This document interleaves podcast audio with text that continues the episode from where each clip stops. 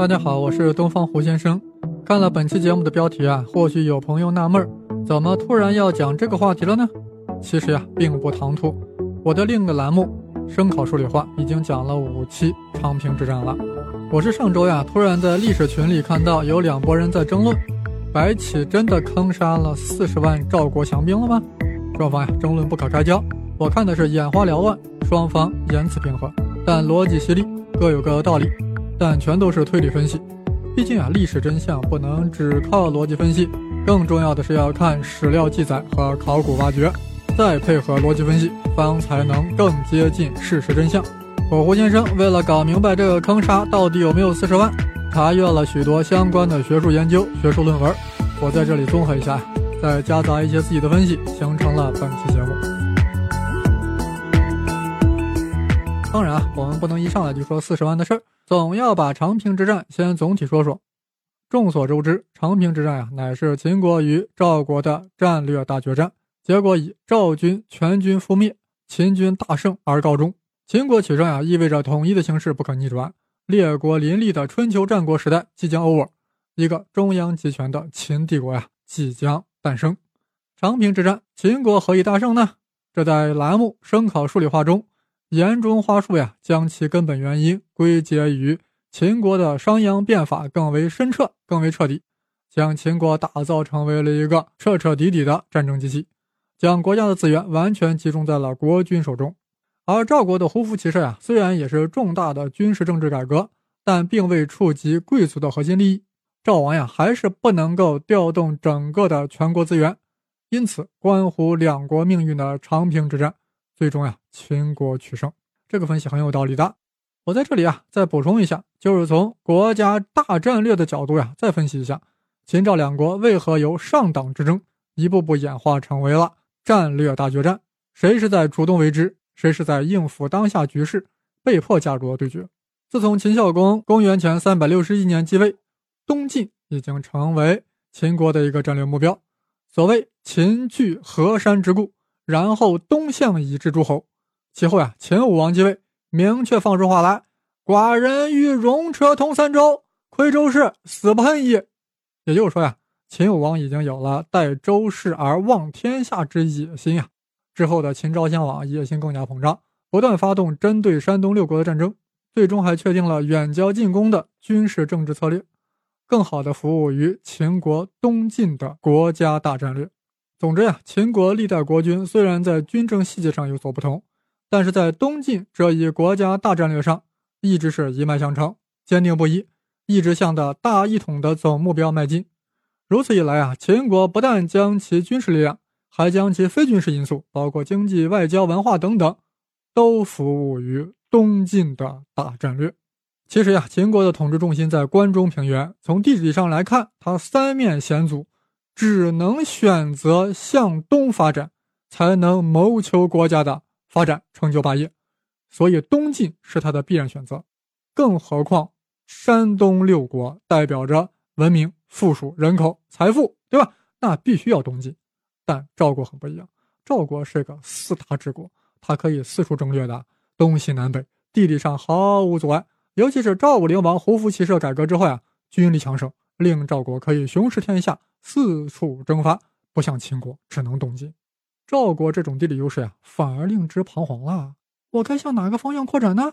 导致赵国呀缺乏明确的国家大战略。即便某个国君有新继位的国君，很容易改变，没有一个一脉相承的战略路线，缺乏一个主进的方向。做个类比啊，德国为啥两次世界大战都失败了呢？正因为德国乃是四大之国，东西南北随便打，一会儿西欧、英法还没搞定。突然有巴巴罗萨向东进攻苏联了，最后把自己玩完了。而英国乃是欧洲边陲之地，罪而小岛；美国更是远离欧洲大陆，所以最终能够取得胜利。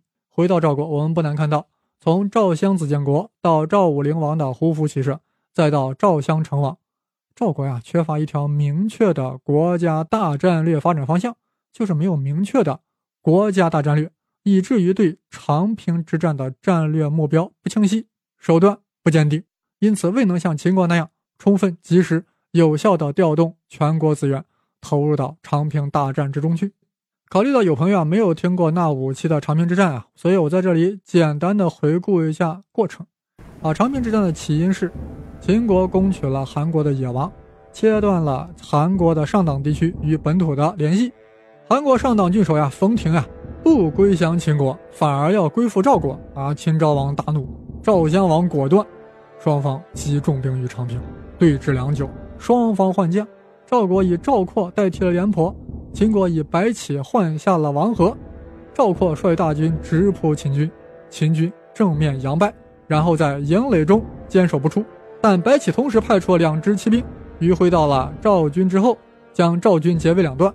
赵军进退维谷，只好就地驻防，期待后援。秦昭襄王举国征伐，将秦国十五岁以上的壮丁都派往了长平，切断了赵军的后援，尤其是切断了粮道。赵军被困四十六日，饥寒交迫，主将赵括力战而亡，失去了主将，又失去了战斗力的赵军，只好集体投降。白起将赵降卒四十万人坑杀于长平谷口，只放走二百四十人回去报信。这就是长平之战的大略经过。我们姑且不质疑啊，白起是否坑杀了四十万这个核心问题。先来看看长平之战到底持续了多长时间。这在史学界啊一直争论不休，没完没了，到现在也没有一个统一的说法。为什么呢？因为很多史籍都对长平之战有记载，比如说《战国策》《吕春秋》《史记》《资治通鉴》等等，但他们对长平之战持续时间各有不同，有说三年的、两年的，还有一年的，一时间。都不知道该信谁。三年说的依据是《吕氏春秋》，《吕氏春秋》应言篇写道：“秦虽大胜于长平，三年然后决。”三年才决定胜负的，三年然后决，对吧？那么两年说的根据是《史记》，《史记六国年表》中把使廉颇拒秦于长平，和使赵括代廉颇将白起破赵括四十五万。分别系于周南王五十四年和五十五年，所以呢就跨了两年嘛，这就是两年说的依据。但一年说的根据更多呀，比如说《史记·秦本纪》中是这样记载的：秦昭王四十七年，秦攻韩上党，上党降赵，秦因攻赵，赵发兵击秦，相拒，秦使完郡白起击，大破赵于长平，四十余万尽杀之。啊，也就是说，以长平之战首尾，皆在公元前二百六十年，这就是一年说的依据。尤其是这个一年说呀，有一个史料记得特别详细，那就是《史记·白起王翦列传》，那是按照月细载事议之经过的。我这里简略读一下，怎么简略？就是把中间一些细节省掉，主要突出这个月份啊，这个按月份记载这个战役的经过。好，大家听着。秦昭王四十七年，秦国派大将军王和攻打韩国，夺取了上党地区。就在当年四月啊，赵国以廉颇为将，带领赵兵与秦军在上党打了起来。到了六月份，赵军被打败了。七月份开始啊，廉颇开始当缩头乌龟，坚壁清野，坚守堡垒，坚决不出战。啊，赵王知道以后很生气啊！你廉颇又打败仗，又当缩头乌龟，再加上啊，赵王又中了秦国的反间计，于是赵王以赵括取代廉颇。秦国一听赵括来了，心中暗喜啊，悄悄的把白起派了过去，出任秦军总司令。啊，赵括一上任呀，马上出击秦军，秦军呀假装败退，同时。白起派出了两支骑兵，将赵军一分为二，还切断了赵军的粮道。截止到了九月份，赵兵已经忍饥挨饿了四十六天，只好互相残杀吃肉。啊！赵括一看这种局面啊，于是赌一把，率领精锐之卒突围，结果被射杀了。赵军一看主将都死了，于是四十万赵卒投降白起。哎，大家听到了吧？整个长平之战呀，就是在一年之内结束的，就是从秦昭王四十七年四月开始，一直到当年的九月份就结束了。这就是长平之战一年说的很扎实的史料依据。或许有朋友说呀，你胡先生这段白话翻译啊，怎么听起来像添油加醋了呀？不会是夹带私货了吧？我想听听《史记》的原文是怎么写的。好，那我就给大家念念《史记》的原文，那可是古文啊，大家可要听仔细了。有古文恐惧症的朋友啊，就当是听英语了，没听懂也无所谓。但你不可能听不懂，因为我刚才把白话的意思都给你讲了呀。你听古文就是对应一下，随便对应一下。好，这我就要开始了。秦昭王四十七年，秦使左庶长王和攻韩，取上党。上党民走赵，赵军长平，以暗居上党民。四月，何因攻赵，赵使廉颇将。六月。献赵军，七月，赵军筑垒壁而守之，廉颇坚壁以待秦。秦数挑战，赵兵不出。赵王既怒廉颇军多失亡，军数败，又反坚壁不敢战，而又闻秦反间之言，因使赵括代廉颇将以击秦。秦闻马夫子将。乃因使武安君白起为上将军，赵括至，则出兵击秦军。秦军佯败而走。秦骑兵两万五千人绝赵军后，又一军五千骑绝赵壁间。赵军分而为二，粮道绝。至九月，赵卒不得食四十六日，皆内因相杀时。齐将军赵括呀，出锐卒自搏战，秦军射杀赵括，扩军败，卒四十万人降武安军。啊，大家听得如何？这段古文不难吧？对不对？按照这个说法，长平之战开始于秦昭王四十七年四月，结束于当年九月，而且说的如此详尽，我们似乎更应该相信这个说法，对不对？而且《资治通鉴》的记载啊，跟这个记载也差不多。不过有人会觉得呀。那司马迁乃西汉时的人物，司马光是北宋的时候人物，他俩也是道听途说呀，怎么能全然信之呢？的确，当代人记当代史，那才是第一手资料，你后人记那算什么呢？我们现在需要最可靠的，对不对？说最可靠，最可靠就来了。一九七五年，考古队从湖北省云梦县挖出了秦简，什么秦简？秦朝的竹简、木简。人称云梦睡虎地秦简，其中记载了长平之战啊，就是在一年之内发生的。哇，既然这么清楚，那为什么史学界还有争议呢？因为各有各的道理，各有各的看法。我这里就不想多说了，因为我们本期节目的主要主题是啥呀？是坑杀四十万的问题。我们一提到长平之战，马上就会条件反射般的想起了白起活埋了四十万赵国降兵。真的坑杀那么多吗？真的都是活埋了吗？这个在学术界的争论啊。越来越大了，为什么有争论呢？估计有人已经猜到了，肯定是各种史籍上记载不一致，有的多，有的少，有好些种说法，是吧？对不起，还真不是这样的。对于白起杀了四十万降卒的说法，史籍上的记载啊，高度一致，虽然也有细小的差异。不信，我给大家随便念几段听听，看看大家能不能听出各个史籍所记载的那种。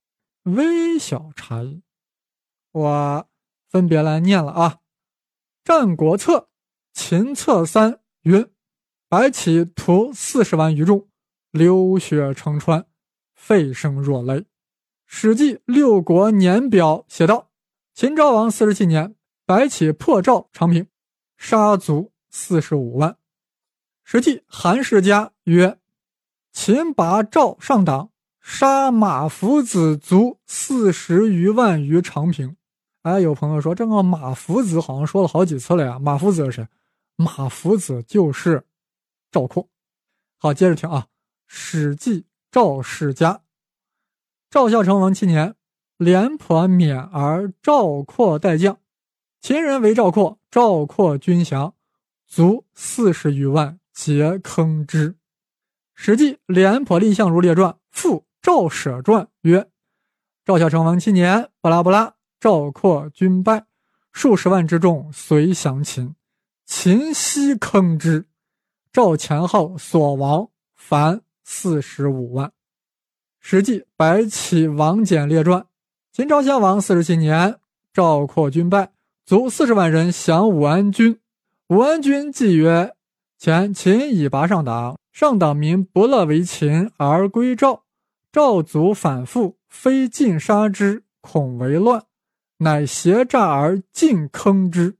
以其小者二百四十人归赵，前后斩首虏四十五万人，赵人大振。”哎，各位朋友，这里说的这个武安君啊，就是白起，那是白起的封号。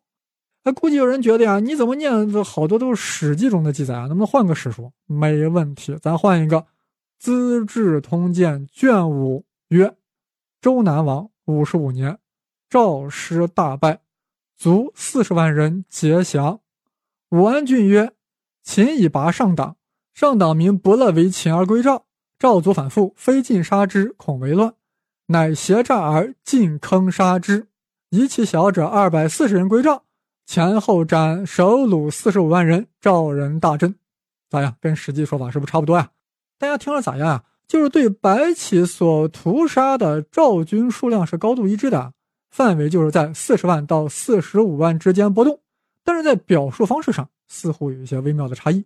不知道各位听出来没有？大家不妨倒回去再听听。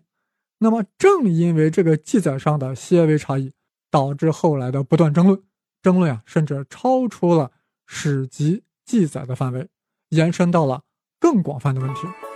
好了，这期我们就先讲到这里啊。关于坑杀四十万的这个质疑的问题，我们下回再接着说。